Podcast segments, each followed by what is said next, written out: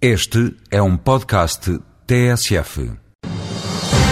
A representação externa da União Europeia tem sido ao longo dos anos uma questão pouco esclarecida. Levou mesmo o antigo secretário de Estado norte-americano a gracejar em torno desta matéria. Henry Kissinger perguntava a quem se telefona para falar para a Europa. No programa de hoje, o especialista em direito comunitário Miguel Gurjão Henriques diz que com o Tratado de Lisboa e a nova figura do Presidente do Conselho Europeu, esta questão pode ainda não estar resolvida. Pois, é uma, uma velha questão. Eu que ainda na presidência portuguesa sempre foi claro, ainda no Jornal Oficial de vez em quando publica uma carta da administração americana, que no caso era dirigida ao Dr. Luís Amado, como Presidente em exercício do Conselho.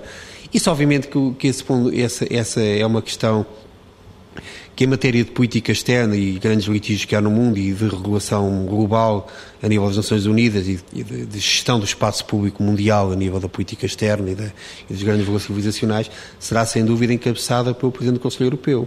Mas tudo que seja tudo que tenha uma dimensão económica, a representação por estatuto ou seja, pertence ao Presidente da Comissão. Portanto, eu não sei se este tratado, nesse aspecto, resolve essa questão do telefone, não é?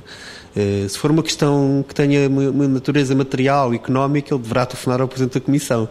Eh, se for uma questão de natureza de política externa e de segurança, deverá telefonar ao Presidente do Conselho Europeu. Sendo que a articulação óbvia é feita por essa figura que, que é o alto representante. Não sei, acho que, acho que o problema não está resolvido desse ponto de vista. Voz Europa, edição de João Francisco Guerreiro.